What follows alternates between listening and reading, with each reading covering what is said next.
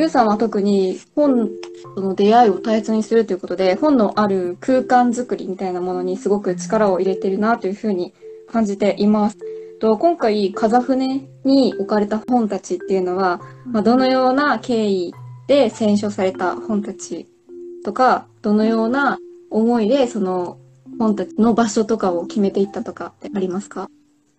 そうですね。一応私前職がブックディレクターって言って、あの、その場所にあった本を選んで並べる仕事をしていたので、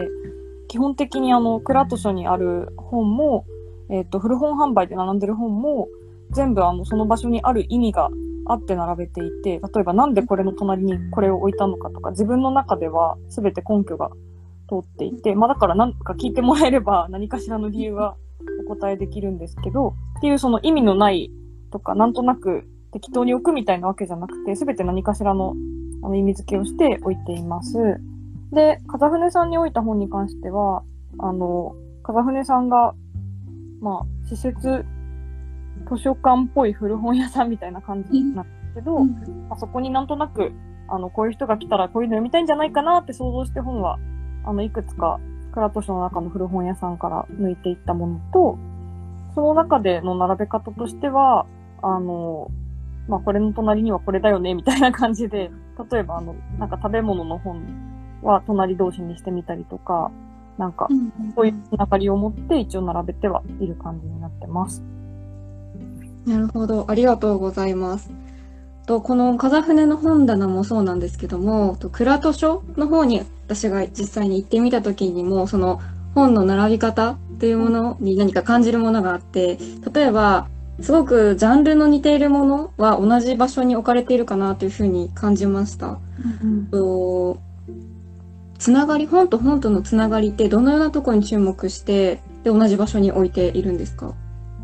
えーっとですね、まあ、なんとなくふわっとジャンルを分けておいていて、なんか例えば本屋さんとか図書館だと、なんか絵本は絵本コーナーにとか、小説は小説にあいうえお順とかで並べちゃうと、普段その自分がよく読む作家さんを探したりとか、あと、その絵本読みたい人は絵本のコーナーにしか行かなかったりとかして、結局出会う本が限られてしまうなっていうのが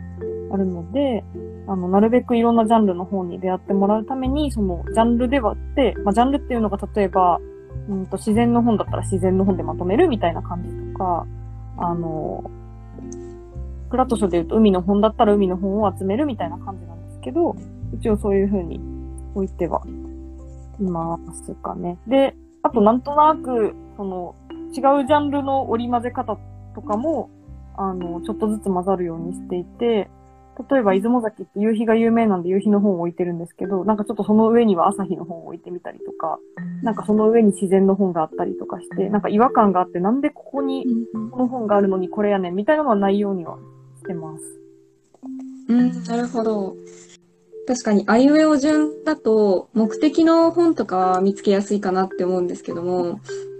目的としてない本との出会いっていうのは、うん、もしかしたら、探しに行こうとしてない本との出会いがないのかもしれないなっていうふうに思いました。ジャンルで分けられてても、その中にまたちょっと違う味のするような本が入っていると気になっちゃうので、それに手を伸ばす瞬間とかっていうのも、うんうん、仕掛けてるのかもしれないっていうふうに聞いてて思いました。そうね。あとは結構あの、お客さんとかで、あの、本屋さんに行っても自分で本選べなかったりとか、なんか、あどうやって探していいかわかんないから、なんかおすすめしてほしいとか、なんかそういう方も結構いたりするので、まあ、なんかそういう役割を果たしてる場所でもあるのかなとかは思ったりしていますね。一回その倉戸書さんに行った時に、一箇所こうパンと見るとこを決めて、そうすると次どこ見に行こうかなじゃなくて、右か左のどっちかにこう連れて行かれる感覚みたいのが あって、こう、自然と次見てみたくなる本が隣にあるみたいな。あ、そう、またそしたらその次に隣にあるわみたいな感じで、どんどんどんどん横に 動いて生かされるような感覚みたいのがあって、そういうのも自分から探すっていうのが難しい時にはあると助かるのかもしれないです。めっちゃいいこと言うね。そんなことないですよ。感じました、本当に。そう。本を探すって意外とその本好きの人からしたら楽しいし、あんまり苦じゃないんですけども、本を始め、読み始めようって思った人が最初に素敵な本に出会うまでって、ちょっと一歩踏み出すのが難しいかもなって感じる時とかあったりするので、本を読まなくなっちゃう時期とか、そういう時から一歩抜け出したい時とかに、こういうなんか仕掛けがたくさんの場所に来れると、すごく一歩踏み出しやすいんじゃないかなって思いました。そうね、今なんか、今って例えば Amazon とかで本買うと、その、うん。これ買ったあなたにおすすめとか言って、下になんか自動的に出てきて、ねなんか別に意図せずともなんか、ああ、じゃあ次これみたいな感じで 考えたり、自分から見つけに行く能力が低下してるんちゃうかなと思ってて、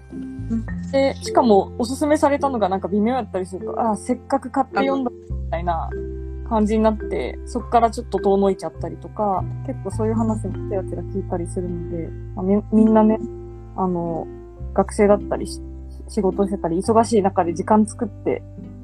ね、お金もかけて買って読んだのになんか、ああ、もういいやってなっちゃう ってすごいもったいないなと思って、いい本もあるのにみたいな。うんうんうん。うん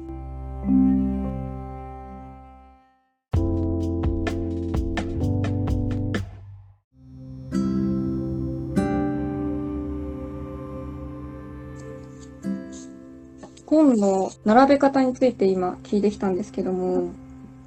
ちなみにその本の中にも小説とか絵本とか、まあ、いろんなジャンルがあると思うんですけども、うんとゆうさんが特になんか絵本を選んでる時に、うん。うん、注目している点みたいなのって何かありますか？絵本？絵本です。なんで絵本？全然。なんか、あの、ゆうさんが選んだ絵本というものを、ちょっと手に取ってみたんですよね。あの、春にれって書いてある本があるじゃないですか。うんあの本って、あの、言葉がほとんど、てかない、ないくそうて、ね。その、風景でと過ぎていくと思うんですけども、うん。ああいうのを選ぶっていうのは何か、絵本選びでこだわりとかあるのかなと思って聞いてみたくなりました。に入れからか。えっとね、なんか、うん、まあ、本好きな人にとっては全然そうじゃないかもしれんけど、やっぱ絵本って子供が読むものみたいな認識持ってる人って、まあ世の中にはまあそれなりにいて、しかもなんか、いや子供が読むもんだからなんか、いや子供っぽいし、みたいな感じとか、なんだろう、うん中高生とかだとなんか読んでると恥ずかしいみたいな、うん。なんかあったりとかするんやろうなとも思ってるんですけど、でもやっぱりなんか大人になってから読むと、あ、こういう意味だったんだみたいな絵本もあるし、逆になんかこれ、子供が読むより大人が読んだ方がめっちゃいいやんみたいな。あの、絵本とかもあって、例えばあの、大きな木とかもそうあめちゃめちゃわかります。今それ言おうと思いました。大きな木。そうで、なんかそういう風に、あ、大人が読んでもいい絵本ってあるんやとも思ってほしいなと思って、あの、特にその、風船さんに置いたのは多分あそこってそんなに絶対子供が一人で来れる場所ではなさそうやから、あの、どっちかというと大人が多いかなっていうので、あの、あえて置いたっていう感じ。で、クラットショーは子供が来ることも結構あるんで、両方置いてるけど、まあ、やっぱり大人が読んでいいなって思うような、あの、絵本とか、あと、あ、昔読んだ絵本、もう一回手に取ってみようみたいな感じとか、そういうのを意識して置いてるかなって感じですね。なるほど。いや、そうですね。絵本、年を取ってから、私まだまだ、まだまだ若いって言われてしまうと思うんですけど、年を取ってから、こう、もう一回見返したりすると、意外と絵本深いこと言ってるぞ、みたいな瞬間が結構あって、それこそなんか哲学の先生がおすすめしてくる本であったりとか、うん。やっぱりその、なんか、考えるって見る価値があることをうん。優しく教えてくれてる本が多い、絵本が多いなと思ってて、うんそれを子供の頃から見てるって意外とすごいことなんじゃないかっていうふうに 思いました。なんか、一緒に読んでる大人も、あの子供に読み聞かせしてる瞬間とか、なんかもっとすごい真剣に読んだら絶対いい 感性というか想像力が鍛えられるぞって思いながらいつも私絵本は眺める角度が変わったなっていうふうに感じてます。そうね、なんかあとは、私自身がそうやってんけど、なんか、あの子供の頃に読んでこういう話だって思い込んでた絵本を大人によなって読んでみああれ？こんな内容やっけ？みたいな、うん。なんか、子供の理解力ではなんか勝手にこういう話やって思ってたけど、意外とこういう奥があったんやとか、そうやって思う絵本が結構あって、例えばあの、スイミーとか、あと、あの、100万回生きた猫とか、あの辺なんやけど、なんかスイミーって私、なんかいじめられてた黒い魚が、なんか、うん。終わりをやっと発見したみたいな話かと思ってたら、別にいじめられてたわけじゃなかったんやとか、なるほど。うんうんうん。結構子供の時の思い込みとかってあるなと思ったから、なんか改めて読んで名作とか読むといいのかなと思ったり。なんかしかも同時にその昔の自分を振り返れるチャンスでもあるなと思って、絵本を読んでた頃ってなんでこう感じたんだろうとか、その時私の周りの状況はどうだったんだろうとか、うん。そういうのを振り返りつつ、じゃあなんで読め、うんと見え方が変わったんだろうみたいのを今の状況で考えてみると、結構自分を振り返るいい時間になるなっていうのはすごい感じました。